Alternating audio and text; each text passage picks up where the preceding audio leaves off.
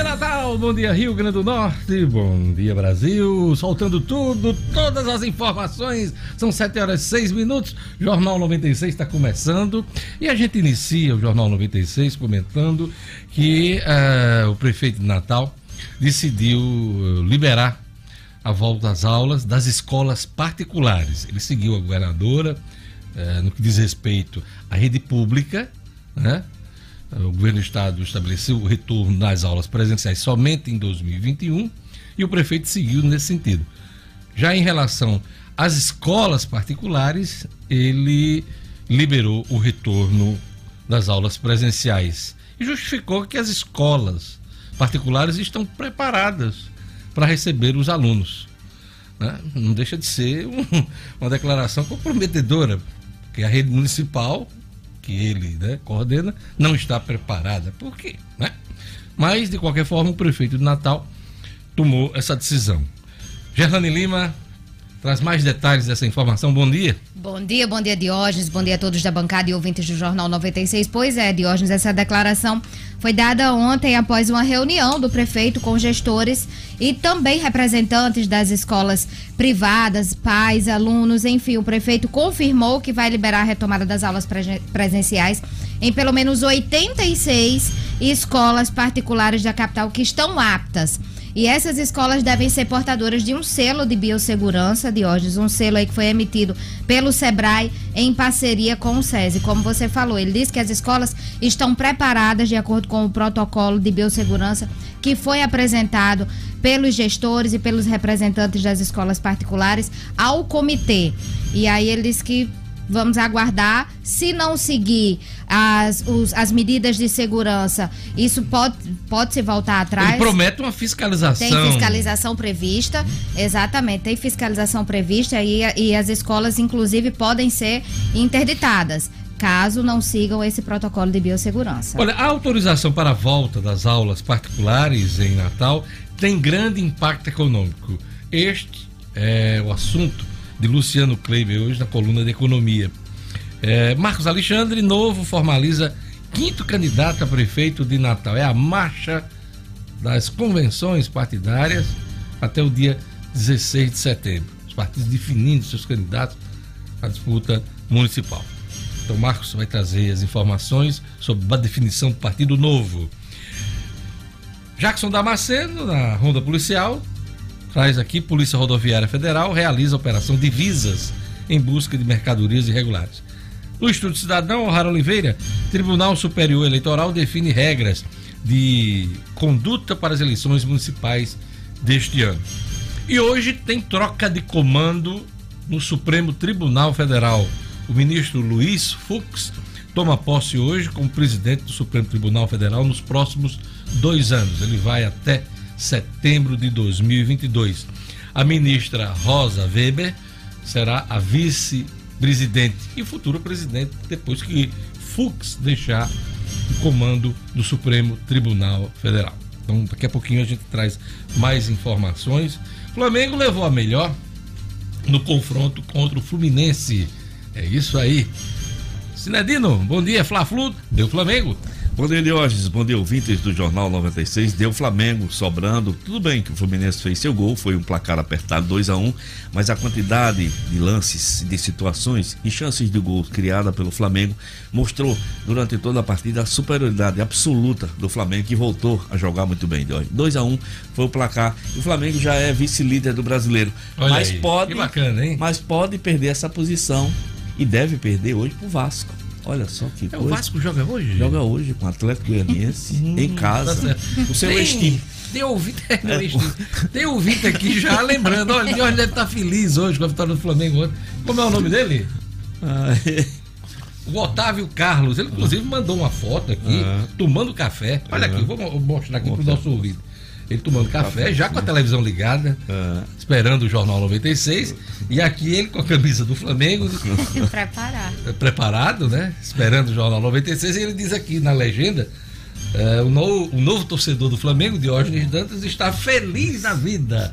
Ele até disse assim: deve estar feliz. Claro que eu estou feliz, meu querido amigo. Otávio Carlos, aquele abraço. Tudo de bom. Esse aqui gosta de assistir o Jornal 96. Agora né, no formato televisivo. Aquele abraço, Otávio Carlos. E aproveitando que a gente já está falando no, do nosso ouvinte querido, né? Vamos saber o WhatsApp e o telefone para que você interaja, mande mensagem, mande sua foto também. Lugo Dias, bom dia. Bom dia, Diógenes, bom dia, ouvintes do Jornal 96, Edmo, nossa querida Gerlane Lima, todos os ouvintes. Você pode participar, tá? 99210 9696. 99210 9696. Faça como o Otávio Carlos aí, participando, interagindo. 4005-9696 é a nossa central para você ligar. 4005-9696. Já registro aqui o alô do Denilson lá no Tancredo Neves, em São José de Mipibu. Denilson é nome de jogador de futebol, Ex craque da seleção brasileira. Exatamente. e a Ana Jéssica, no conjunto Santarém, na Zona Norte, Diógenes. Ô, oh, Ana Jéssica. É a Júlia. Eu posso ter a minha versão? Qual foi a cara dele, viu? Posso ter a minha versão? Deixa chata. Jéssica. Versão Didi. Vamos passar um alquinho? Bora lá. Álcool. Alquinho. Alquinho. Passa esse dedinho também. Vai. Todo mundo passando álcool. É isso aí. Eu queria mandar um abraço pro contador Júlio Miranda, que faz aniversário hoje. Um abraço também para a jornalista Cassandra Lopes, que também faz aniversário hoje. Cassandra que fez parte do portal no minuto.com, é uma grande jornalista, hein? Gente boa, muito bacana. É, aquele abraço, Cassandra. Queria mandar um abraço também para a turma. Olha aí, hoje é o nosso dia. É, no dia tem uns pneuzinhos. Hoje é dia do gordo. Eu não sabia. Eu não sabia que tinha dia do gordo, pô. Toca Não o jazz aí, toca o Nem jazz aí. sabia vai. também. Tem o dia do gordo. Alô, Domingos, meu filho. Beijo do gordo. Quem já tiver pneus protuberantes já pode se sentir homenageado hoje. Hoje é dia do gordo. Gelane, você tá fora. Nem venha não, Não, viu? tá fora. Não, você tá fora. Não, você tá fora. Sem Absolutamente fora. Fora, totalmente. Nos trinques. É, essa- ela, ela gosta disso. Bem elogiado. É, vamos nessa. Academia que o diga. Vamos embora. Cada um faz seu sacrifício. Tem muito. Hoje é Dia Mundial, um assunto sério aqui, um Dia Mundial de Prevenção ao Suicídio, um tema muito discutido hoje na sociedade. Muito importante. Tem que ser enfrentado, seriedade. E as pessoas que estão numa situação como essa de risco precisam ser ajudadas. As pessoas, principalmente os familiares, amigos, próximos, precisam saber identificar né, quando a pessoa né, corre um risco e vive um problema que precisa de ajuda. Então hoje é dia mundial de prevenção ao suicídio. Aliás, esse mês todo é um dia voltado para a conscientização desse problema, que é um problema mundial. E dia, agora essa aqui vai para o Padre Francisco Fernandes. Hoje é dia de São Nicolau Tolentino. Eita, Padre São Francisco Nicolau. Fernandes. Às vezes é, é, ele, ele tem anotado, mas às vezes ele não sabe. É, então, vezes- dizendo aqui, dia de São Nicolau. Às vezes não tá na agenda. pai. é, não tá na agenda, porque é muito santo, né? Muito, Tem muito, muito santo. É isso aí. Então, aquele abraço, Padre Francisco. Daqui a pouquinho tem um Fé na Vida na sequência do Jornal 96. Aquele alô pro nosso, pros nossos ouvintes do YouTube. Vamos lá, Gerlane. Diógenes, mandar um abraço especial pra Sueli Melo. Ela tá dizendo: olha, eu fiz aniversário ontem, completei mais um ano de vida. Ah, Sueli. Verdade. A gente deixou pra hoje pra fazer uma homenagem especial. Palmas pra Sueli! Parabéns, Sueli! Muitas Sueli felicidades. Melo. Olha aí, que Grande coisa figura. boa. Ouvinte querida, assídua aqui do Jornal 96, sempre prestigiando a gente. E a gente deseja de coração, Sueli. A gente, que eu lhe conheço, né? Lu lhe conhece, a turma que lhe conhece. Deseja tudo de bom pra você. Saúde, paz, né? E sucesso. É tudo Eu que precisa. queria. Quem mais? Vamos lá, Terezinha Freire tá mandando um bom dia especial pra toda a equipe do Jornal 96. Ela que tá lá no Parque dos Coqueiros acompanhando. Parque dos Coqueiros. Coqueiros. Fiquei tão triste. Uns 15 dias atrás, eu tinha um coqueiro bem antigo lá na minha casa, na do portal. Eu não mandei cortar porque Oh, o bichinho tava rapaz, riando. tava rapaz. riando. Eu agora não tenho mais nem as queguinhas do, do coqueiro. Do coqueiro. Se ligue, Do Diógenes. coqueiro. Se ligue, Eu cheguei bem triste de casa. É, agora não tenho mais. Não, pede. Todo um drama. Eita, vamos lá. Turma do Parque dos Coqueiros. Quem mais? O Edilson Varela também acompanhando o Jornal 96. A Silmara Queiroz também. Olha, ela diz: manda um alô pra mim, meu marido, Carlos. Estamos em lua de mel na sintonia da Rádio Maravilhosa. Olha. Hum. Silmara Queiroz. beleza. Ai, lua de mel. Como é que é aquela música de Cal Costa? Não, aquela chuva de prata, é outra coisa. aquela outra. Meu, meu, não diga Deus. Marquinhos Moura, 1984. Eita! Que inventou frescura do rádio. né? Ixi, lembrou o ano, aba- um abraço, Silmar. Aproveite, viu? Lua de mel é sempre um momento É. interessante, né? Interessante. Fôlego. Precisa ter fôlego pra aguentar o rojão. Vamos lá. O Fabrício Macedo, ele, ó, tô chegando em Natal, vindo de Açu, conectado no melhor jornal do Brasil. Mande um alô aí pra Galvão, Márcia, Fabrício e Mariana. É a família toda. Eita, bom demais, ó. Tenha cuidado aí, tá na estrada, chegar direitinho aqui. Hoje o dia tá chuvoso, né? É, tá Tá nublado. nublado, né? tenha cuidado. Um abraço, Fabrício, e toda essa turma aqui, Galvão, Márcia, Fabrício e Mariana. É, Vilma Débora também, Vilma Débora e Emerson no Planalto acompanhando o Jornal E o, 96. e o Vanderlei aqui, o Vanderlei fazendo tapioca, e Tapioca. ouvindo o Ô, Jornal meu 96. pai, esse Bota tá uma manteiguinha bom. da terra, nego rei, que é bom demais. Ou manteiga aqui para os chicos, né? Ai, coisa boa. Acaba com manteiga da terra, né? Não, eu uso manteiga ghee. Manteiga ghee é um tipo de manteiga, manteiga agora, agora, de- é. principalmente para quem faz dieta, né? A manteiga da terra é bom demais. Mas é bom demais, é bom Ah. demais. A Vilma Débora já falou, né? Falei. E o Emerson do Planalto, turma bacana. E você, eh, Lugo Dias, a turma do WhatsApp. Tem mais gente aqui, um abração pro tio Branco. O tio Branco tá na academia agora e ouvindo o Jornal 96, tio Branco de Caicó, Gutenberg, Lagoa Nova. Abraço também pro Dionísio em São José de Mipibu. Mais um aí de São José de Mipibu na sintonia do Jornal 96. Vamos acabar com o Enrolation e vamos agora para as notícias. Vamos para mais destaques do Jornal 96 nesta quinta-feira, dia 10 de setembro. Vamos lá. País volta a registrar mais de mil mortes por Covid-19 em 24 horas. Ministro Luiz Fux toma posse hoje como presidente do Supremo Tribunal Federal. Governo federal notifica supermercados e zera impostos de importação. Pedido de CPI das ambulâncias é entregue na Assembleia Legislativa. Polícia Civil prende cinco pessoas e apreende 100 mil reais na Grande Natal. No futebol, o Flamengo bate o Fluminense e sobe para a vice-liderança do brasileiro. Olha aqui como as pessoas são bacanas. Diácono Gessé Lucas. Bom dia para todos da bancada. Deus os abençoe. Um abraço ao flamenguista pé quente, Diógenes Dantas. Olha aí. Muito bem. A benção, Diácono a benção. Me chamando aqui de Big Jag, de, de, de, de pé frio. Mas não, só foi eu voltar, que eu tava meio adoentado, passei uns dias aí é, afastado. Quando eu voltei, o Flamengo voltou a ganhar. Né? Olha, hoje aqui na nossa entrevista do Jornal 96, a gente vai conversar com o presidente da Casa Durval Paiva, de apoio à criança com câncer. O nosso assunto é a sétima edição da campanha Setembro Dourado, que além de alertar para os sinais da doença, visa diminuir a taxa de mortalidade do câncer infantil. Tá bom? Então, um assunto bacana, esse trabalho sério que faz a, a Casa Durval Paiva e hoje a gente vai conversar com o meu amigo Rio de Campos aqui no Jornal 96. Vamos à leitura dos jornais nesta quinta-feira, dia 10, dia 10 de setembro. O Agora RN, vou mostrar aqui a capa do Agora RN para quem está acompanhando pela, pelas redes sociais, pelo YouTube.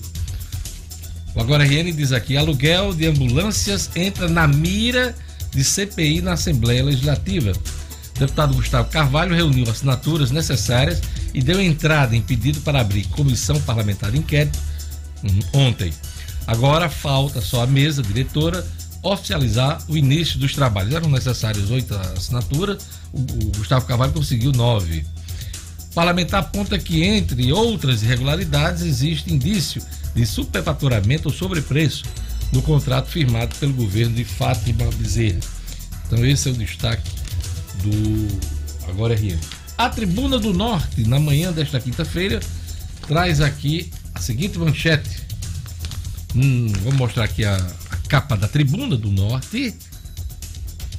E a tribuna diz aqui: Natal libera, volta às aulas nas escolas particulares. A prefeitura autoriza escolas particulares de Natal retomem aulas presenciais. Ensino será híbrido, com possibilidade de aulas remotas. Pais precisarão assinar termo de consentimento em caso de retorno presencial. Pelo menos 86 colégios com selo de segurança devem retomar as aulas a partir da próxima segunda-feira, dia 14. Em entrevista, o prefeito Álvaro Dias explica a decisão. É um entendimento diferente do governo do estado. Ontem, quem acompanhou o Jornal 96 eh, viu nas declarações do secretário estadual de Educação, Getúlio Marques, que não havia certeza do governo em relação às escolas particulares. E ele chegou até a dizer que até o dia 15 de setembro não havia possibilidade de retorno às aulas na rede privada aqui do estado todo. Mas essa é uma decisão que coube ao prefeito de Natal, Álvaro Dias, que liberou o retorno às aulas nas escolas particulares a partir de segunda-feira, manchete da Tribuna do Norte. Tem um, Vou mostrar de novo aqui a capa da tribuna, foto do, do Reis Magos, né, da Fortaleza dos Reis Magos. E a notícia é que é, teremos aí uma reforma depois do fechamento do, do Forte desde 2018, hein? Pois é. Após a assinatura de termo, obras da reforma de, do Forte Reis Magos devem ser retomadas nas próximas semanas. Expectativa para a conclusão é de oito meses. No finalzinho lá de 2021 teremos aí de novo o, esse equipamento turístico importante, né? Também um dos cartões postais aqui da, da cidade de Natal. Então esses são os destaques dos jornais locais. E agora vamos para os destaques dos jornais nacionais. O Estado de São Paulo diz aqui: governo notifica empresas sobre reajuste de alimentos. Questionamento ocorre após Jair Bolsonaro pedir lucro próximo de zero a supermercados. O setor fala em alta de consumo. Também é destaque no estado de São Paulo: o Judiciário, MP e estatais lideram gastos com pessoal. Também é destaque na, no estado de São Paulo: Bolsonaro pode vetar parte de perdão a igrejas. Presidente Bolsonaro indicou a parlamentares da bancada evangélica que deve vetar um dos dispositivos aprovados pelo Congresso que anistiam as igrejas do pagamento de dívidas com a Receita. Os débitos somam quase um bilhão de reais. O motivo seriam as resistências da equipe econômica ao perdão tributário e o risco de cometer crime de responsabilidade.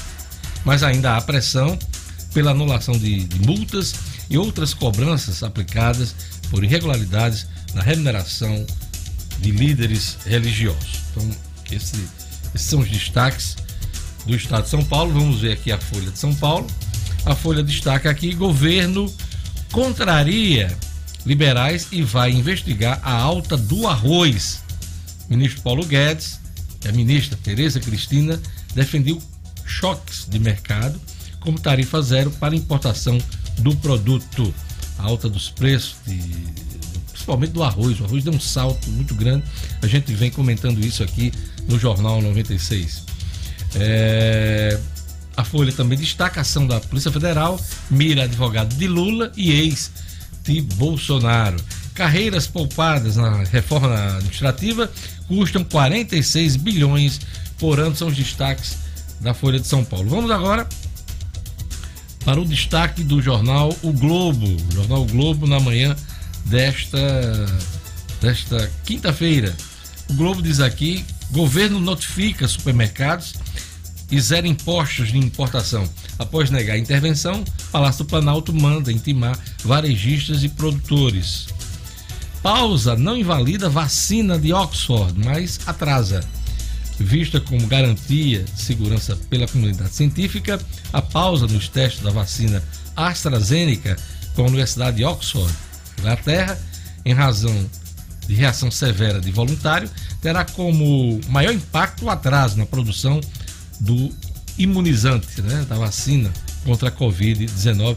É o que destaca aqui o Globo nesta manhã. PGR estende Lava Jato só até janeiro, no caso, a Lava Jato em Curitiba. São os destaques dos principais jornais na manhã dessa quinta-feira. E vamos agora aos destaques do portal nominuto.com.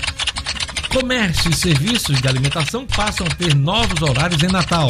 O comércio de porta para a rua, as galerias comerciais e os centros comerciais estão liberados para funcionar das 8 da manhã até as 5 da tarde de segunda-feira até sábado. Decreto autoriza a realização de cerimônias religiosas em Natal. A Prefeitura recomenda que as atividades religiosas sejam preferencialmente realizadas por meio de aconselhamento individual, recomendando-se também a adoção de meios virtuais nos casos de reuniões coletivas. Edital inédito do Rio Grande do Norte faz convocação para instituições que cuidam de idosos. As organizações da sociedade civil interessadas em realizar a inscrição e firmar termo de parceria com a Secretaria do Trabalho, da Habitação e da Assistência Social deverão enviar a documentação até o próximo dia 9 de outubro. Detran retoma prova teórica de habitação em cinco cidades do interior. A medida aciona a realização do provão nas cidades de Currais Novos, Açu, Macau, Apodi e Lagoa Nova. Acesse o portal nominuto.com, seu portal de notícias do Rio Grande do Norte. Acesse www.nominuto.com e fique bem informado. 7 horas e 27 minutos. Vamos à previsão do tempo hoje no Rio Grande do Norte. Informações da Clima Tempo e oferecimento do Viveiro Marina. Previsão do tempo. Em Natal, a quinta-feira de sol com aumento de nuvens, agora pela manhã e possibilidade de chuvas rápidas durante o dia e a noite. Mínima. De 23. Máxima. 29 graus. Em Monte das Gameleiras. Quinta-feira de sol com chuva de manhã e diminuição de nuvens à tarde. À noite com pouca nebulosidade. Mínima. De 20. Máxima. 29 graus. Em Martins. Previsão de sol com algumas nuvens, mas não chove. Mínima. De 20. Máxima. 31 graus. Em Mossoró. Quinta-feira de sol com algumas nuvens e também não chove. Mínima. De 24. Máxima. 36 graus.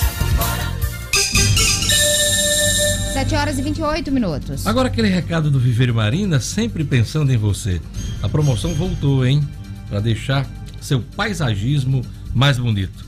Plantas da produção com até 40% de desconto no pagamento à vista. Vou repetir: plantas da produção com até 40% de desconto no pagamento à vista. Viveiro Marina, você ainda conta com vários planos de venda e pagamento em até 10 vezes no cartão de crédito. Viver Marina vende barato porque produz. Quer um exemplo? Grama esmeralda a partir de cinco reais o metro quadrado. Só no Viveiro Marina. Viveiro Marina, loja do Viveiro Marina fica ali na esquina da rua São José, com a Miguel Castro, no bairro de Lagoa Nova, em Natal. Não compre planta antes de fazer seu orçamento no Viveiro Marina. Viveiro Marina, a grife do paisagismo.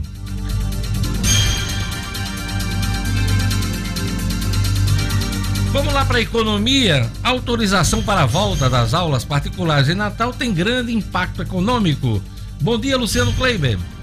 Bom dia, Diógenes. Bom dia aos amigos. Bom dia aos ouvintes do Jornal 96. Pois é, Diógenes. Ontem o prefeito Álvaro Dias anunciou já no final do dia, depois de uma reunião bastante longa e com vários argumentos com diretores de escolas, com algumas lideranças políticas, eh, o prefeito resolveu ouvir o seu, o seu comitê científico e, segundo ele, o comitê eh, determinou, eh, colocou, né, sugeriu que as escolas privadas estão sim preparadas, que têm todos os protocolos para dar início às aulas presenciais. E aí ficou claro que isso será uma opção dos pais. Cada pai que resolver optar eh, vai ter que assinar um termo de compromisso e as escolas também terão que detalhar individualmente todos os protocolos que estão assumindo. Além dessa vertente, a qual você já se referiu muito bem no início do jornal, Diógenes, que é, é exatamente essa dicotomia. Na hora que o prefeito diz que a, a rede municipal não vai voltar e que a privada pode voltar porque está preparada, é justo que se subentenda que a, a rede municipal pública não está é, preparada e isso é, é, depõe contra a gestão do próprio prefeito. Né? Se não houve uma preparação dessas escolas para abrirem, a culpa, no, numa última análise, é exatamente do gestor principal. Faça-se assim, justiça, Luciano, que não só a rede municipal sim. não está preparada, mas a estadual também, né? Ao também jogar. A mesma analogia, a mesma retorno. analogia vale para o governo do estado e para as outras prefeituras que eventualmente mantenham é, essa decisão de não retornar. Mas a, a nossa ideia aqui, Diógenes, é retratar para o nosso ouvinte qual é o peso econômico, porque muito se falou né, disso, ah, isso é pressão econômica das escolas, os pais não querem, é, são as escolas querendo voltar, como se isso fosse algum demérito. Não é, Diógenes. É, o ensino, as escolas para privadas, particulares, claro, elas têm todo um código de ética que seguem, toda uma, uma lógica é, pedagógica e tal, mas também são um negócio. Né? E um negócio, Diógenes, que tem sim um grande peso na economia do Rio Grande do Norte como um todo e de Natal em particular, claro. É sempre bom a gente lembrar que o, a nossa economia ela é baseada é, em comércio e em serviço, é uma economia terciária. Eu repito muito isso aqui. E o setor de ensino está é, enquadrado no segmento de serviços e é um dos que tem mais peso. Você tem uma ideia de hoje? Em Natal, segundo números do mês passado, o setor de ensino emprega mais de 20 mil pessoas formalmente, considerando apenas os ensinos infantil fundamental, médio e superior, sem considerar outras modalidades de ensino, como cursinhos preparatórios ou ensino profissionalizante, por exemplo. Somente nesses ensinos regulares nós temos mais de 20 mil empregos formais gerados pelo setor e quase 90 milhões de reais pagos em salários todo mês. Então, assim que se considerar o peso econômico desta atividade na decisão que o prefeito tomou ontem. É, eu tenho mais dois assuntos aqui para tratar com o Luciano, mas eu queria só registrar que ele hoje vem atacando de Michelangelo, né? As imagens que marcam a Capela Sistina no Vaticano, hoje ele está, enfim, tá tradicional aí. Renascentista, nessa, né? Renascentista, né? Porque um dos, nomes, dos grandes nomes do renascentismo, da arte renascentista. Parabéns, Luciano Kleber, por essa aula de, né, de história da arte que vocês vem fazendo nesses Eu tô só dias. levantando a bola, quem tá dando a aula é você, meu amigo. Até agora eu não, eu não perdi uma, viu? Os, os próximos pintores, os próximos artistas. Luciano, vamos lá. Olha, antes da gente falar aqui da reforma administrativa, eu queria um comentário seu sobre essa intenção do governo de intervir no mercado, né, com essa alta aí de alguns produtos, principalmente o arroz, o óleo de soja, né? São altas sazonais, que a gente sabe no mercado, demanda, alta do dólar lá em cima, ah, sendo mais atrativo para os produtores, a pressão, maior consumo interno também, nesse período de pandemia, tudo isso está pressionando os preços. E o governo está em cima dos supermercados, onde teve reunião, é, e está querendo explicações dos produtores de arroz. Né? A gente vai voltar ao tempo do Sarney?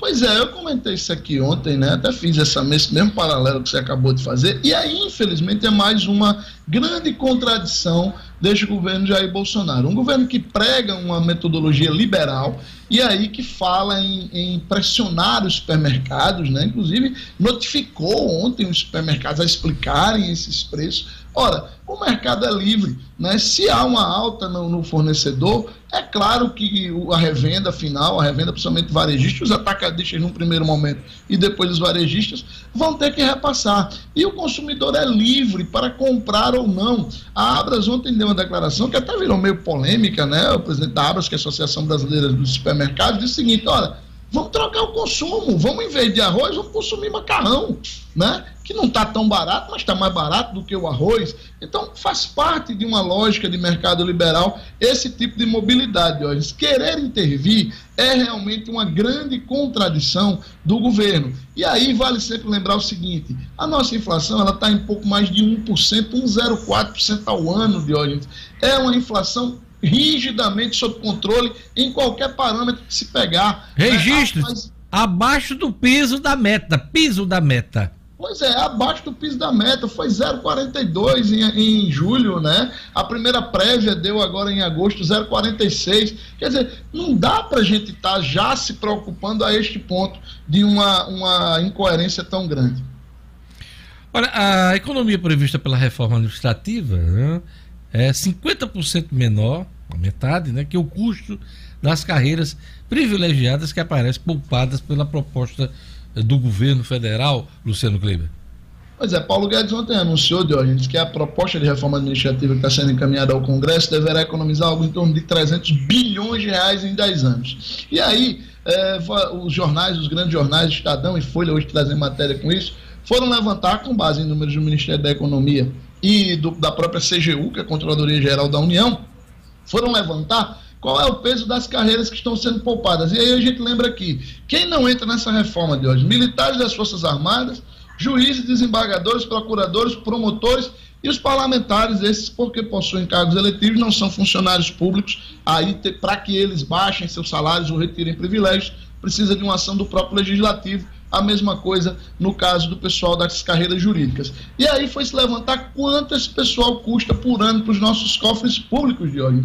E aí, veja só, os membros do judiciário, juízes e desembargadores, custam 13,8 bilhões por ano. Os membros do Ministério Público da União, os procuradores, custam mais 1,3 bi os militares 26,8 bilhões, Diógenes. E a gente tem ainda é, o pessoal da, dos auditores fiscais da Receita Federal, custando 2,5 bi, e a Procuradoria da Fazenda Nacional custando algo em torno de meio bilhão de reais. Aí tem mais os agentes da Polícia Federal, com 710 milhões por ano. Resumo da ópera: essa turma toda, Diógenes, que repito, está sendo poupada pela reforma administrativa, custa algo em torno de 46 bilhões de reais por ano. Ou seja, em 10 anos eles custarão 460 bilhões. O governo vai economizar 300 com a reforma administrativa atingindo todos os demais. 460 serão gastos para pagar esse povo que será poupado. Mais uma incoerência do nosso governo. É isso aí. Luciano Kleber tem uma dica para você comprar barato na hora de ir à farmácia a rede Potiguar que está se espalhando pelo Nordeste de hoje. Já está na Paraíba, Pernambuco e aqui no Rio Grande do Norte. Estou falando da Unifarma, que tem mais de 650 lojas nos grandes centros, nas pequenas cidades, nos bairros mais centrais e nos mais afastados, sempre onde a gente mais precisa. Então faça como eu, valorize as empresas da nossa terra, porque são elas que dão emprego ao nosso povo e ajudam a nossa economia. Precisou de uma farmácia? Procure as lojas da Unifarma. Lá você encontra conforto, atendimento personalizado e preço baixo de verdade. Eu garanto. Unifarma, uma farmácia amiga sempre perto de você. Obrigado, Luciano. Até amanhã com as notícias da economia. E agora a gente vai para aquele alô do ouvinte, né? Gerlane Lima, quem está acompanhando o nosso programa pelo YouTube. Pelo YouTube tem o Tássio Luiz Estevão aqui conectado, de hoje, já acompanhando o Jornal 96. O Jeová Lima também aqui conectado no YouTube. A Elisete, Elisete Chagas aqui também conectada. O Ricardo Ribeiro. A Esté também aqui, todos acompanhando o Jornal 96. Isa Souza, o Denso Pimentel, José Ramos, o Eduardo Melo Tio J. Lopes, a turma da Maré Peixes, conectado. Eu estava procurando aqui, Diógenes, uma mensagem do Paulinho. Paulinho lá da Nazaré, Paulinho do Nasa Cidade Alta, achei aqui, ele chamando a atenção para a Praça Padre João Maria, que está abandonada. Uhum. Ali a Praça Padre João Maria no abandonada. Cidade, no né? centro da cidade, ali a calçada da, da loja Líder, antigo Cinema Nordeste, está cheio de usuários de drogas e, e, outras pessoas ali causando terror no centro da cidade alta. Está feito o registro das tradicionais praças, né? Do centro da cidade aqui em Natal. Obrigado, Paulo. E o nosso ouvinte do WhatsApp? Pelo WhatsApp, Diógenes, a Magnólia está em Serro Corá, registrando aqui o alô e os parabéns para a Aline, sua filha, fazendo hoje 19 anos.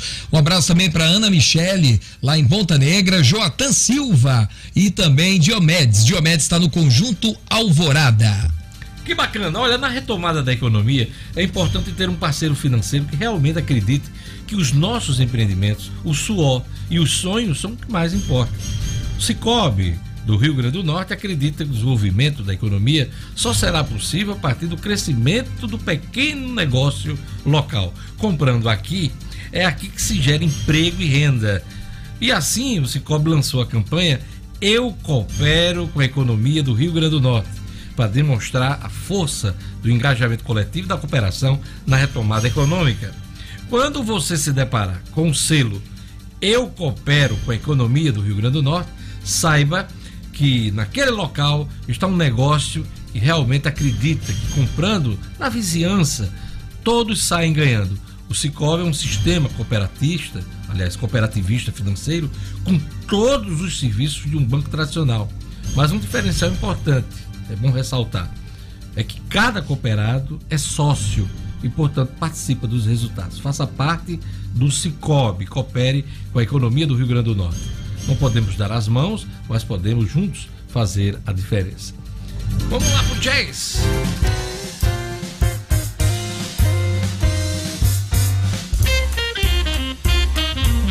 Olha, daqui a pouquinho as informações da Ronda Policial com Jackson Damasceno, o esporte com Edmo Sinadino, a política com Marcos Alexandre, o Estúdio Cidadão com O'Hara Oliveira, Cotidiano com Gerlane Lima e a entrevista com Rio de Campos, presidente da Casa do Valpaiva de apoio à criança com câncer.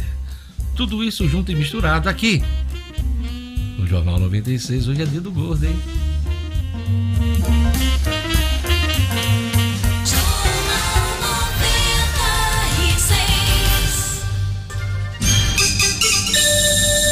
Sete horas e 43 minutos. Vamos chamar o Jackson Damasceno. A Polícia Civil prende cinco pessoas e apreende 100 mil reais na Grande Natal. Jackson vai contar pra gente os detalhes dessa história. Polícia com Jackson Damasceno, o da massa. Oferecimento Ótica Ideal. Compre seus óculos escuros ou de grau das melhores marcas em até 10 vezes no cartão. Temos convênios com empresas e associações. Facilitamos seu exame oftalmológico. Ótica Ideal. Nosso ideal é fazer você feliz. Edifício Barão do Rio Branco 5. Telefone 3201 6797. Sigam também nossas redes sociais. 100 mil reais já dá para pagar muita conta, hein, o Jackson Damasceno? Ô, Diógenes, bom dia. 100 mil reais dava uma ajuda boa, viu?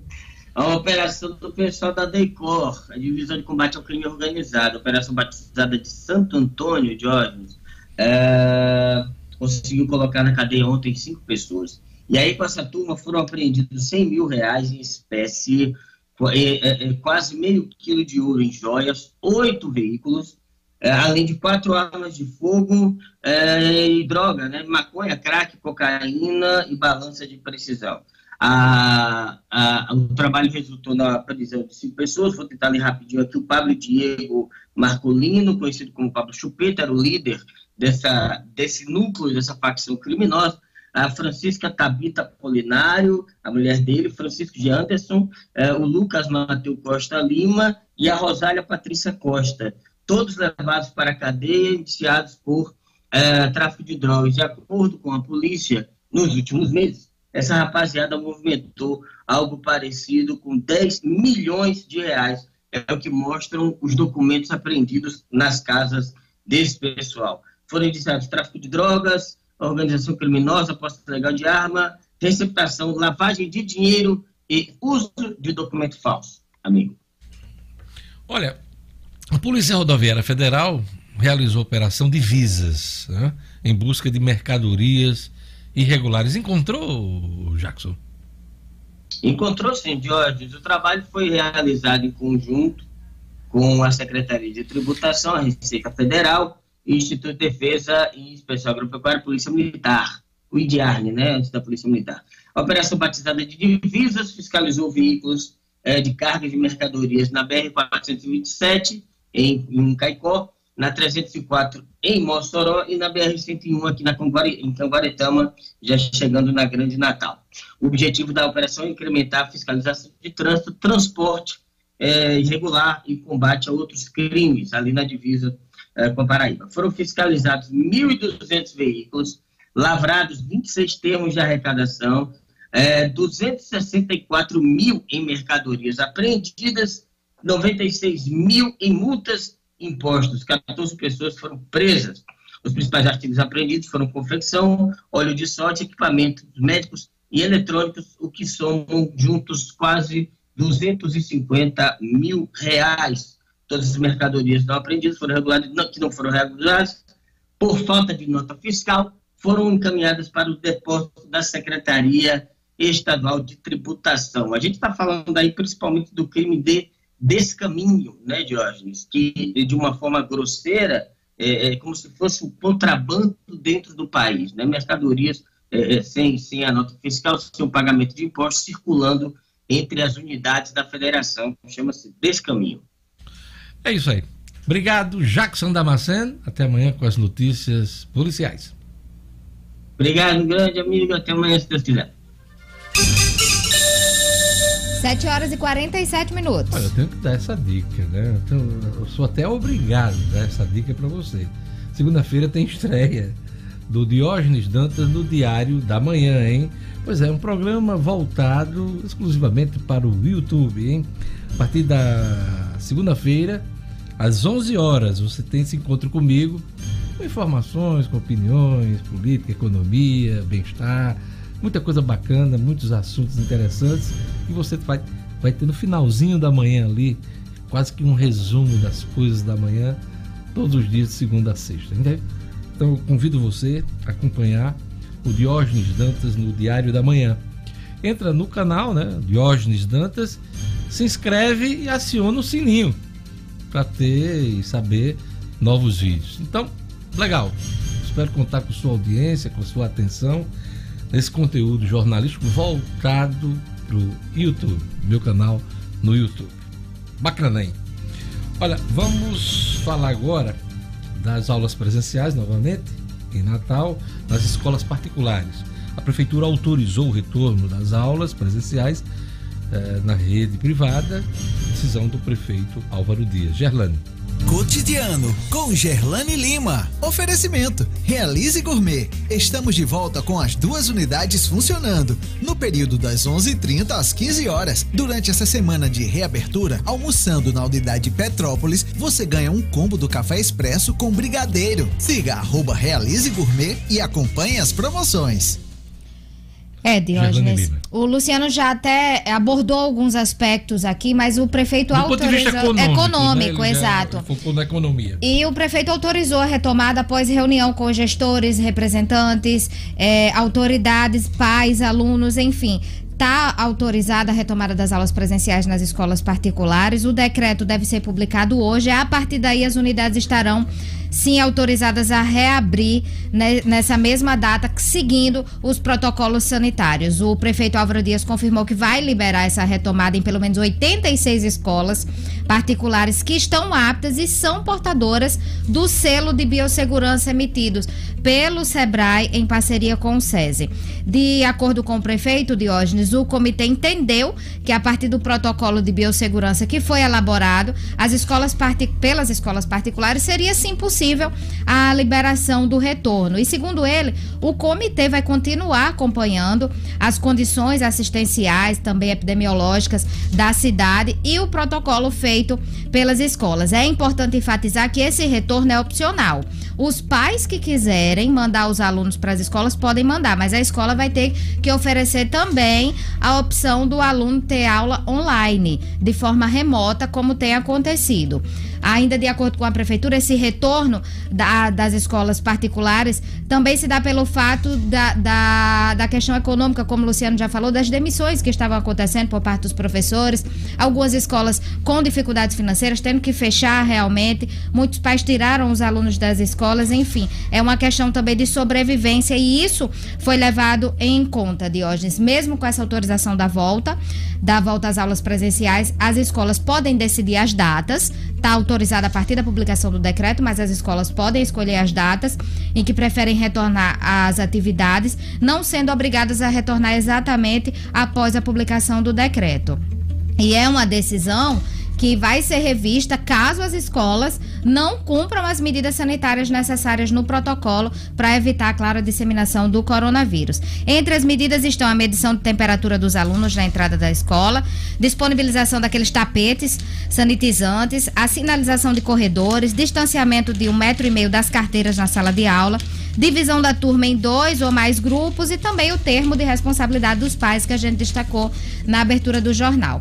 Vai haver uma fiscalização por parte do município, pelo menos essa foi a promessa da prefeitura em relação a isso, e as escolas que descumprirem as medidas podem inclusive ser interditadas. A gente vai acompanhar como é que vai ficar essa abertura das escolas, Com certeza, Gerlande Lima. Agora, nosso assunto é a política, pedido de CPI das ambulâncias protocolado no plenário da Assembleia Legislativa. O comentário é de Marcos Alexandre. Bom dia, Marcos. Bom dia, Diógenes. Bom dia aos ouvintes do Jornal 96.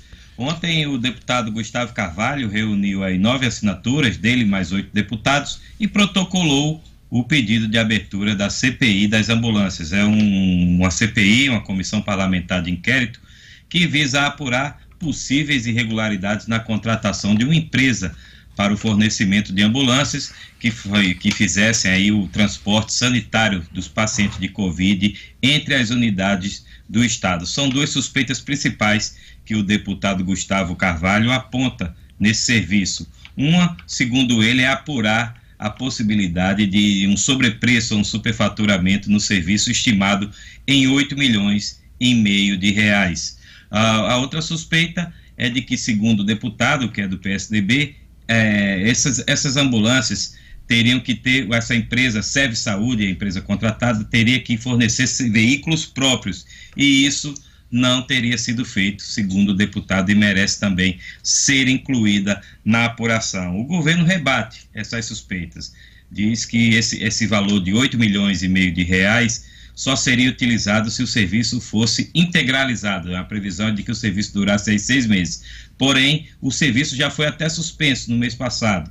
Durou aí um mês e meio praticamente, porque, segundo o governo, a demanda por ele, por esse serviço, reduziu bastante. Então, não foi preciso estender esse contrato. Então, o deputado Gustavo Carvalho, mesmo assim, quer que a CPI seja instalada e seja apure aí essas suspeitas que ele levanta. Marcos, é, essa CPI vai ser para valer? Tô, por que, é que eu estou perguntando isso?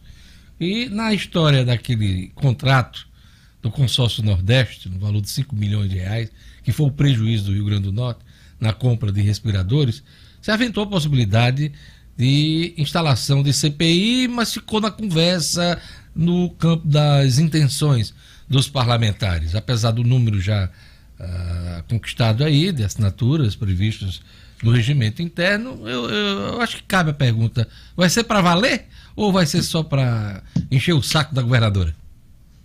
Jorge, a, a, em tese, quando um, um, um, parlamentar, um grupo de parlamentares reúne o número mínimo de assinaturas, a mesa diretora tem que acatar. E esse número mínimo, no caso da Assembleia Legislativa do Rio Grande do Norte, é de oito assinaturas, equivalente a um terço da composição da casa, que, que tem 24 deputados.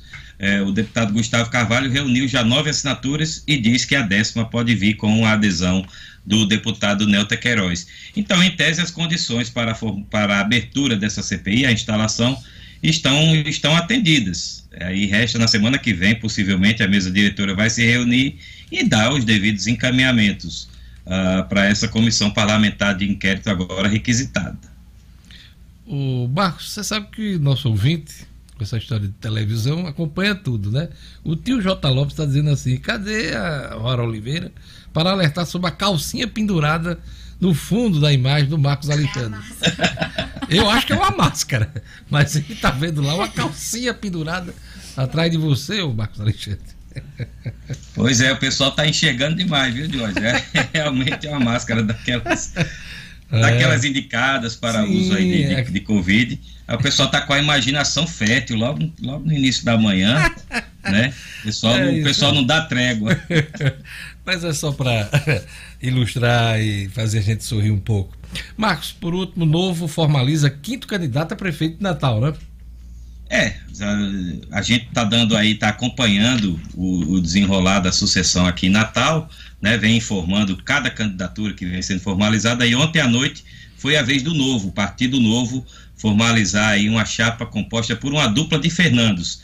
Como candidato a prefeito, o advogado Fernando Pinto como candidato a vice, o professor Fernando Amaral. Com essa, com essa dupla de Fernandos, o novo vai, vai ter sua participação na sucessão em Natal. Partido que terá também 12 candidatos a vereador. E aí, com o Fernando Pinto, com a formalização da candidatura de Fernando Pinto, chegam realmente a cinco o número de candidatos já formalizados em Natal. Temos também o deputado Kelps Lima, com a do Solidariedade, a enfermeira Rosália Fernandes com o PSTU, temos ainda o ex-delegado Sérgio Leocádio com o PSL e, um, e o quinto nome que eu vou confirmar aqui nas anotações, o Afrânio Miranda, que é do Podemos, Jorge. Então são cinco candidatos até, até o final de semana deve aumentar aí, inclusive já está confirmada a, convenção do PSDB que vai homologar a candidatura do prefeito Álvaro Dias, e aí, claro, a gente vai trazendo tudo aqui para o nosso ouvinte não perder nenhum lance da sucessão em Natal. Quando vai ser a convenção do, do atual prefeito, candidato à reeleição?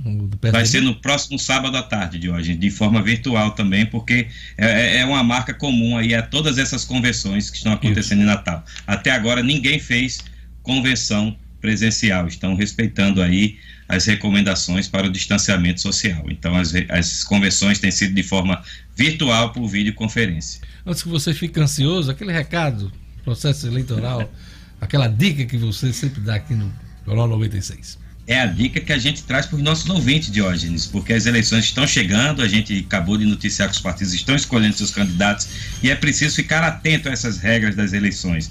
E aí, uma excelente opção de guia sobre o assunto é o livro O Processo e o Direito Eleitoral, do advogado e escritor Kennedy Diógenes. O livro funciona como um guia completo e atualizado para quem precisa estar por dentro das eleições, sendo candidato ou não. O livro Processo e o Direito Eleitoral é uma fonte de consulta que não pode faltar no pleito que já está em curso. Para adquirir seu exemplar, o de O Processo e o Direito Eleitoral de Kennedy Diógenes não tem nenhum mistério. O livro está disponível pelo site www.oeleitor.com.br www.oeleitor.com.br Diógenes. Sem ansiedade, é isso aí. Até amanhã. Até amanhã, Diógenes. Vamos lá, futebol agora. Vamos chamar o Edmo Sinedino. Francisco Diá acerta sua permanência no ABC para a disputa da Série D. As informações com o Edmo Sinedino. Esportes com Edmo Sinedino. Edmo Sinedino. Pois lá. é, Diógenes, é, o técnico Francisco Diá se reuniu ontem com o presidente Bira Marques. É, os ponteiros foram acertados. O Diá fez alguns pedidos algumas condições para permanecer no ABC Futebol Clube. Ele quer reforços e principalmente quer que sua comissão técnica, que todo mundo, os salários que estão em atraso sejam colocados em dia. ABC ontem é, confirmada a saída de mais dois jogadores, mas uma boa notícia: o interesse de, de Corinthians e Palmeiras pelo garoto Reginaldo, lateral esquerdo, que o Diá colocou para jogar, que estava emprestado ao Atlético Paranaense, voltou para o ABC, jogou algumas partidas e está despertando o interesse de dois gigantes do futebol do Brasil, Corinthians e Palmeiras. Olha, Série A, né? Série A. É, eu soube, Sinadino, me confirme. Hum é, muitos jogadores do plantel do ABC estão saindo do clube para jogar Série B, Série B e Série C, né? Exatamente. Agora tem esse rapaz aí que pode jogar Série A. Série A, time para jogar, inclusive no profissional de Corinthians e Palmeiras, as negociações em curso. Meu nome claro, jogador? É o Reginaldo, Reginaldo, lateral esquerdo, um garoto de, de 20 anos quer dizer, uma promessa. Da casa da aqui? casa, da casa. Ele, ele revelado pelo ABC, hum. foi emprestado ao Atlético Paranaense, voltou para o ABC, fez algumas partidas com o DIA pelo profissional e quase viaja, quase é negociado com os Emirados, né? Não deu certa negociação e agora surge o interesse de Palmeiras e Olha Corinthians. Que coisa bacana, né? Muito Oportunidade para esse rapaz, isso, né? Exatamente. Que bom. Então é isso, o DIA permanece no ABC, vai disputar, vai comandar o time na Série B. Fez, o ABC deve contratar alguns reforços, pelo menos três devem ser anunciados ainda essa semana de hoje, e a gente fica na expectativa de que as duas equipes, as quatro equipes, nossos representantes, possam fazer um grande campeonato brasileiro da Série D. Que bom. É?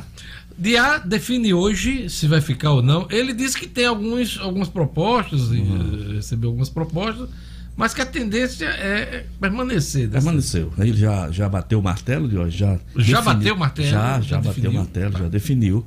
Ele fica. A imprensa, se eu não me engano, os jornais ah. impressos ainda deixam. Está atrasado desculpa o jornal impresso, mas está atrasado. Ontem eu falei com o técnico Francisco Dias, após a reunião com, com o Bira Max, ele confirmou a sua permanência. Inclusive já está tratando da contratação de alguns reforços que devem ser anunciados, inclusive podem ser anunciados hoje, pelo menos três, um lateral esquerdo, um meia e mais um zagueiro. O ABC precisa de reforço. De A fica, torcida do ABC. Eu falei isso ontem aqui à noite, primeiríssima mão, aqui com o, o nosso querido Tom Araújo, no horário noturno eu já dei essa notícia e estou reforçando aqui no Jornal 96, a permanência do diário. Flamengo bate o Fluminense, sobe para a vice-liderança do Brasileirão. Flamengo voltando ao normal. Eu queria, eu queria entender, sabe, Diógenes, por que é que o Flamengo desperta tanta raiva nos adversários, nos, nos rivais. É, Uma coisa Há muito tempo em mim, não. O, o, o- viu, Lugo? O Flamengo jogando. Eu sou botafoguense. O Flamengo jogando bem, sabe? Um futebol bonito, de chegada na frente. Aí o cara dizendo, assistindo o jogo, dizendo que pelada horrorosa. Inveja! Inveja, pura inveja. Inveja! É pura inveja, porque o Flamengo tá favor, jogando aí. bem. Registra aí que eu estou fazendo Fla- essa O declaração. Flamengo criou várias, várias situações de gol, sabe? A gente se anima em ver futebol quando vê o Flamengo jogar. Aí eu não entendo essa, essa doença do- dos caras, sabe? De um grupo de jornalistas esculhambando o Flamengo. Ressentimento, inveja. Que coisa. Foi 2x1 de hoje, a vitória do Flamengo, convincente. O Flam- o Fluminense fez um gol no final. O Fluminense não é páreo pro Flamengo. Aliás, eu acho que nenhum time nesse momento, o Flamengo jogando de forma normal, jogando o seu potencial, é, nenhum time é páreo pro Flamengo. Ontem nós tivemos, Jorge, Atlético Paranaense 1x1 com o Botafogo. Fortaleza venceu o clássico nordestino contra o Sport de 1x0. Goiás e Curitiba 3 a 3 São Paulo 1 a 1 com o Bragantino, Fluminense 1, Flamengo 2, Santos 3 a 1 no Atlético Mineiro, um grande jogo também ontem. Hoje nós teremos Internacional e Ceará, Corinthians e Palmeiras, olha o clássico paulista, Bahia, Grêmio e Vasco e Atlético Goianiense. O líder é o Internacional, o vice-líder é o Flamengo, mas se o Vasco vencer o Atlético hoje, ele passa o Flamengo na classificação geral do brasileiro de hoje. A briga tá boa. Pois é, É, os Flamengo- cariocas as cabeças. é, né? Fazia tempo que eu não via essa briga. Só que o Fluminense caiu um pouquinho, né? Tá em nono lugar e o Botafogo, como sempre, tá lá na rabeta. Décimo quarto. Olha aqui, o Carlos Henrique está dizendo aqui, Edmo sempre atualizado. Olha isso, né? Obrigado aí, Carlos. Grande Cidadino, Carlos. até amanhã, né? Até amanhã de hoje. Um grande abraço. Posso fechar aqui sua conta? Pode fechar a conta. Passa a régua. Um abraço a todos. Até amanhã. Um abraço. Olha, o ministro Luiz Fux, do Supremo Tribunal Federal, toma posse hoje como presidente da corte por um mandato, para um mandato aí de dois anos, durante o qual vai desempenhar o papel de chefe do Poder Judiciário. A ministra Rosa Weber vai assumir a vice-presidenta. A solenidade, a solenidade de posse está marcada para as 16 horas na sede do Supremo em Brasília. Está prevista a presença de Jair Bolsonaro, que ontem já esteve na despedida do Toffoli, mas está prevista a, presidência, a presença do presidente Bolsonaro e do presidente do Senado, Davi Alcolumbre, e da Câmara, Rodrigo Maia, entre as autoridades. O ato vai ser transmitido pela TV Justiça. Ok? É, o Rara estava passando álcool. Vamos passar álcool Vamos. aqui, né? Aproveitar.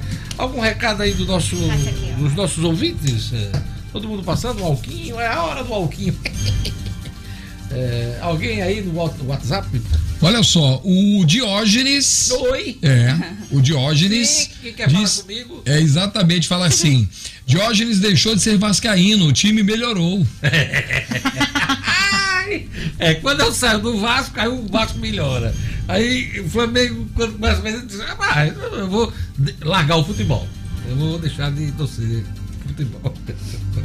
Não sou culpado pelo 7x1 não, dos alemães não, viu? Na Copa. Vamos lá, agora vamos para o Tribunal Superior Eleitoral, que definiu regras de conduta para as eleições municipais deste ano. Regras importantes que têm a ver com o seu voto em novembro. O'Hara Oliveira, no Estúdio Cidadão. Estúdio Cidadão, com O'Hara Oliveira. O'Hara. Diógenes, bom dia a todos. Essas regras de conduta são destinadas aos eleitores que, se não forem seguidas, eles poderão, se poderá deixar de votar, se barrado na entrada do local de votação. Essas regras foram definidas essa semana pelo Tribunal Superior Eleitoral e a primeira regra básica claro, é o uso de máscara. Tem muita gente já aí em locais públicos esquecendo da máscara, como se a pandemia tivesse acabado. E na eleição pode ser que isso aconteça. Então, Isso é importante. Quer dizer que o camarada chegar para votar, vê na fila lá, vai ser barrado para entrar na sessão eleitoral se não tiver de máscara. vai ser barrado para entrar não só na sessão eleitoral, como antes mesmo, no local do prédio. Normalmente são escolas. Então, você, para adentrar ao prédio onde está a sua sessão eleitoral, você tem que estar com máscara. Caso contrário, você já nem entra. Essa é a primeira recomendação. Lembrando né, que o TSE já informou que a identificação por biometria esse ano né, não vai mais acontecer que exigia aí um contato né, com equipamentos compartilhados, né, existia aí um risco maior de contaminação, então pessoa não será. Coloca o dedinho, coloca digital, deixa lá, aí outra pessoa Outra coloca pessoa em cima, vai. aí tem um contato. Então né? a gente vai voltar para aquele esquema manual. Por isso mesmo, outra é, orientação do tribunal é que cada eleitor leve a sua própria caneta, né, para fazer o registro lá da assinatura no local. A ideia é evitar ao máximo aí, o compartilhamento de itens e com isso reduzir o risco de contágio. Para quem esquecer, né, claro, vai ter canetas extras lá devidamente higienizadas, mas é melhor você levar a sua caneta. Outra recomendação nova e motivada pela pandemia diz respeito aos eleitores com sintomas ou quadro confirmado da COVID-19 é, segundo o TSE, quem apresentar febre no dia da votação ou tiver aí sido diagnosticado com o vírus nos 14 dias antes do local da, do dia da votação não deve participar das eleições. Aí o que fazer neste caso, né? A recomendação é que o eleitor justifique a ausência em um outro momento e informe que deixou de votar por motivos aí de saúde. Isso vai depender muito da consciência e da responsabilidade do eleitor porque ele vai ter que né, declarar e se conscientizar de que não pode votar. Porque ninguém vai ter como checar isso, né? Exatamente. Se você teve a Covid nos últimos 14 dias. Tal. Então, é uma questão de conscientização, de responsabilidade do eleitor, Ara responsabilidade principalmente porque aquela checagem que é feita em alguns locais de, de aferição de temperatura não vai acontecer. Para evitar aglomeração, né? Aquela fila, fila, da checagem e também em função do custo-benefício, que não quiseram gastar dinheiro aí comprando os termômetros. Então não vai ter essa checagem na chegada ao local de votação. Então é uma consciência mesmo do eleitor. Tá com febre, tá com algum sintoma ou teve nos 14 dias antes, não vai votar. Outra coisa necessária, obviamente, né, o distanciamento aí de um metro e meio é, do, das demais pessoas, dos mesários, dos demais eleitores. Então, essas regras valerão para todo o país, né, no primeiro e segundo turno. Primeiro turno que acontece dia 15 de novembro, segundo turno dia 29, respectivamente. Os locais de votação ficarão abertos às 7 horas da manhã até às 5 horas da tarde, sendo que as três primeiras horas preferenciais para pessoas com mais de 60 anos de idade. É isso aí, recomendações importantes. Vamos voltar a esse assunto ao longo dos próximos meses. Estamos no período das convenções. Muita coisa ainda a gente vai tratar aqui sobre as eleições 2020. E o O'Hara vai ficar de olho aí para trazer as informações para a gente. Obrigado, O'Hara. Até amanhã. 8 horas e 9 minutos. Olha, estamos vivendo o setembro dourado, hein? Setembro dourado Dourado. É o mês de conscientização para o enfrentamento do câncer infanto-juvenil. Quem está na ponta da linha com a gente é o diretor da Casa do Valpaiva, Rio de Campos, ele que também faz parte da Federação Nacional das Instituições de Apoio e Assistência à Criança e ao Adolescente com Câncer. Bom dia, Hilder. Bom dia, Diogo. Bom dia, Gerlane O'Hara. É um prazer estar falando com vocês e de novo sobre o Setembro Dourado, que é um tema que toda a sociedade é, tem a responsabilidade de conhecer, de saber, de participar e de ajudar, porque o câncer infantil juvenil, como a gente já falou muitas vezes, é muito democrático e dá em todas as classes, credos e raças. Hilda, é, esse é o sétimo ano de realização do Setembro Dourado. Qual é a, a mensagem deste ano? De hoje, na verdade, é o seguinte: quem tem acompanhado essa história pensa até que é uma coisa repetitiva, que é um mantra, né, que é uma ladainha, mas é a grande verdade. A gente faz isso diuturnamente. Todos os dias a gente tem a preocupação de celebrar é, essas informações, de passar, de, de desenvolver cultura, porque é, é, o, é o que nós vivemos e vivenciamos. No Setembro Dourado, a gente dá mais ênfase. Né? Hoje, o, o ano inteiro é cheio de temas, é, todos os meses tem um tema porque é que a sociedade discute. Mas o nosso problema é, é, é cotidiano. Né? É a questão do diagnóstico tardio. A criança chega tarde para o tratamento. A criança chega, ela tem dificuldade de ter acesso ao tratamento. E no Setembro Dourado, no Brasil inteiro, nós fazemos isso. Nós celebramos a vida e com ela nós desenvolvemos junto à sociedade a cultura do, do, do, do, diagnóstico precoce e dos sinais e sintomas. Então, é repetitivo, mas é a verdade que a gente vivencia no nosso dia a dia. Gerlane Lima faz pergunta para Hilda Campos. Bom dia, Hilda. Você está falando aí em chamar a atenção diariamente para essa questão do câncer. Fala para gente como é que está esse atendimento, como é que essas crianças têm acesso ao tratamento no SUS. Tem o acesso adequado? Oi, Gerlane, bom dia. Na verdade, é, o acesso a, ao tratamento da criança, ele depende de região para região. Né? Esse Brasil continental, nós temos algumas dificuldades. Por exemplo, no norte do país é muito difícil, né? sul-sudeste já é mais, é mais fácil. No Nordeste, a gente tem, uma, aqui, por exemplo, Natal, a gente tem é, dois, dois serviços né, que atendem, duas instituições de apoio que atendem, três serviços, na verdade, no Rio Grande do Norte, Mossoró e dois em Natal. Então, nós não temos a, aquela demanda reprimida que tem no câncer de adulto, até pela maior incidência do câncer de adulto.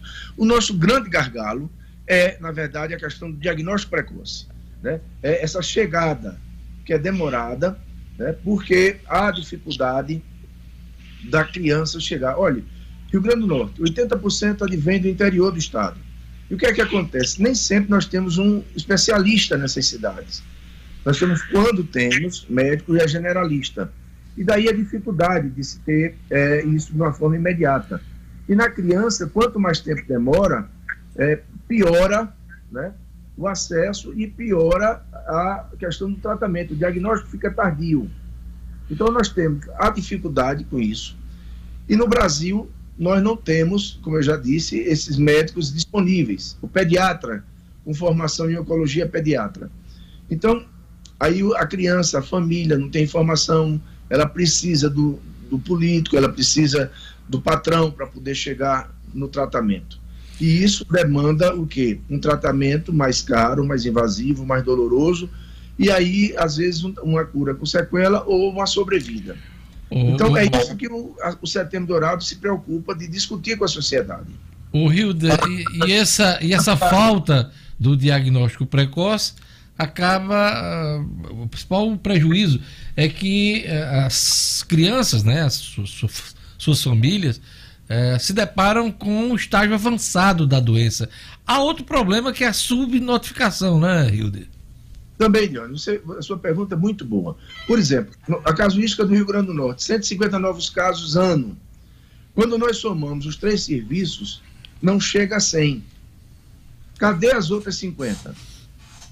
Vocês conhecem alguém que não tratou de câncer que se curou? Não existe. Então nós perdemos muitas crianças. Nós perdemos essas que não chegam, nós perdemos a que chegam com diagnóstico tardio e nós curamos com sequela. Então, esse é um problema, de hoje que é meu, que é seu, que é de todo mundo. Porque o diagnóstico precoce, ele tem que acontecer, e pode ser no meu filho, no meu neto, no meu vizinho, no meu amigo, no conhecido. Né? Então, todos nós, a sociedade como um todo, ela é responsável por isso. Então, é, é, a preocupação do Setembro Dourado é isso, é discutir, é, desenvolver a cultura dos sinais e sintomas e fazer com que todos tenham acesso e todos possam chegar para o tratamento. Rio, o Brasil, índice de cura, de hoje Sim. de país subdesenvolvido. Menor que 50%. Nós precisamos mudar isso. Entendeu? Já que a cura, ela, em alguns casos, é maior que 90%. O Hilda, é, o nosso ouvinte aqui, é, que se identifica como B Cavalcante, está dizendo aqui, além da falta do diagnóstico precoce, estamos sofrendo hoje com a falta de medicamentos importantes para o tratamento das crianças em caso de, do câncer infanto-juvenil. É, é, esse é um, um, uma preocupação também hoje? É, Deus, né? ela é constante, né? Por isso que as instituições de apoio, o terceiro setor, ele tem uma relevância, porque muita coisa eles resolvem, nós resolvemos. A gente não fica esperando, né? Não então, espera os governos, né? Vocês agem, né? Os governantes. Olha, campanha de diagnóstico precoce não é obrigação da gente, não, é do governo. Nós que fazemos, entendeu? É, e aí, quando você se depara com uma pandemia dessa, com um medo instalado, e, e Gerlane eh, levantou eh, eh, essa questão. Né? Então, nós tivemos demanda reprimida nesse tempo, o povo com medo.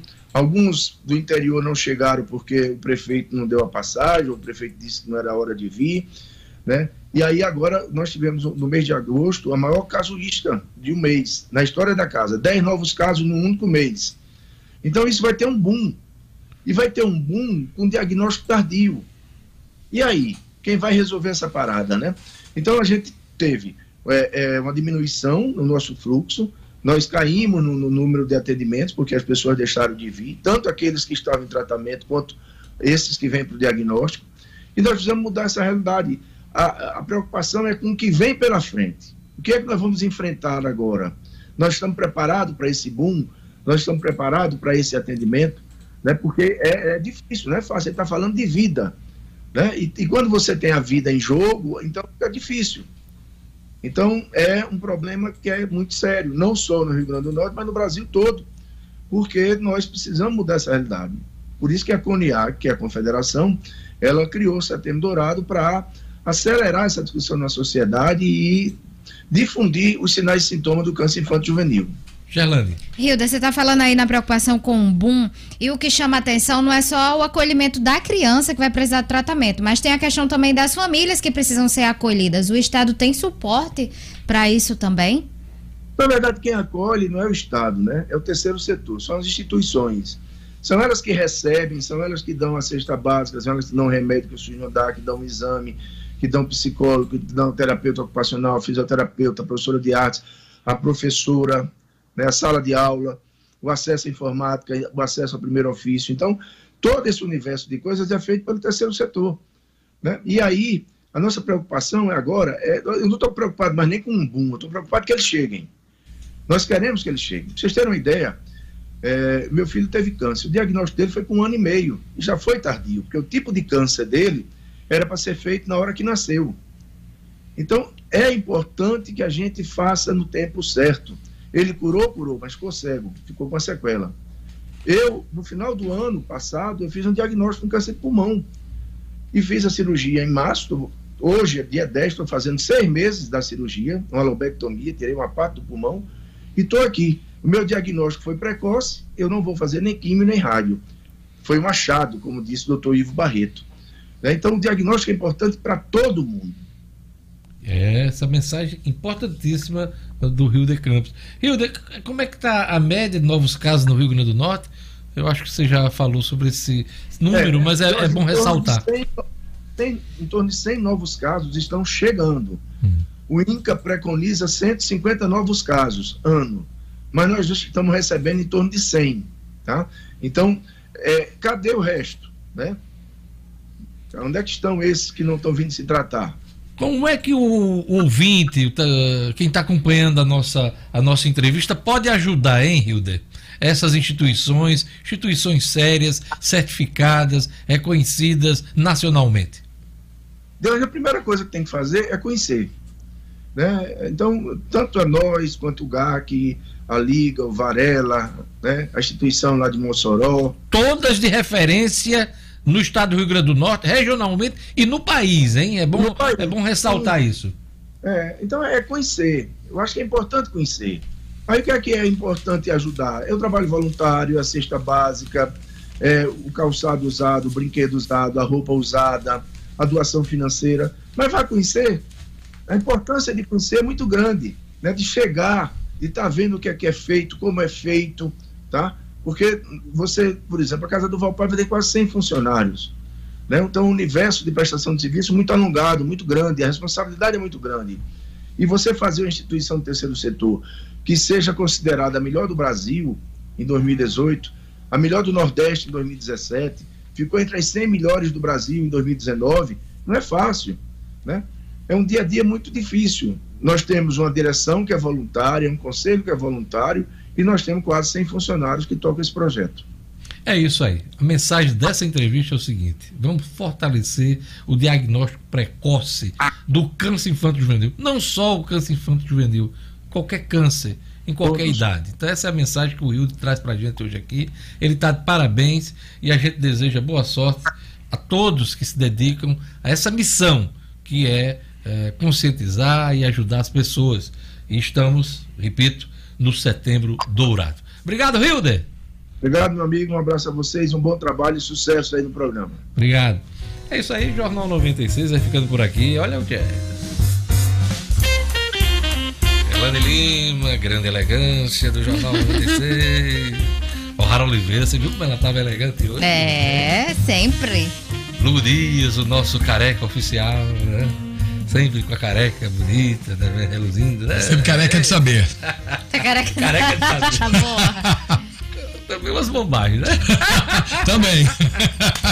Jornal 96 vai ficando por aqui. Vem aí, Padre Francisco Fernandes com fé na vida.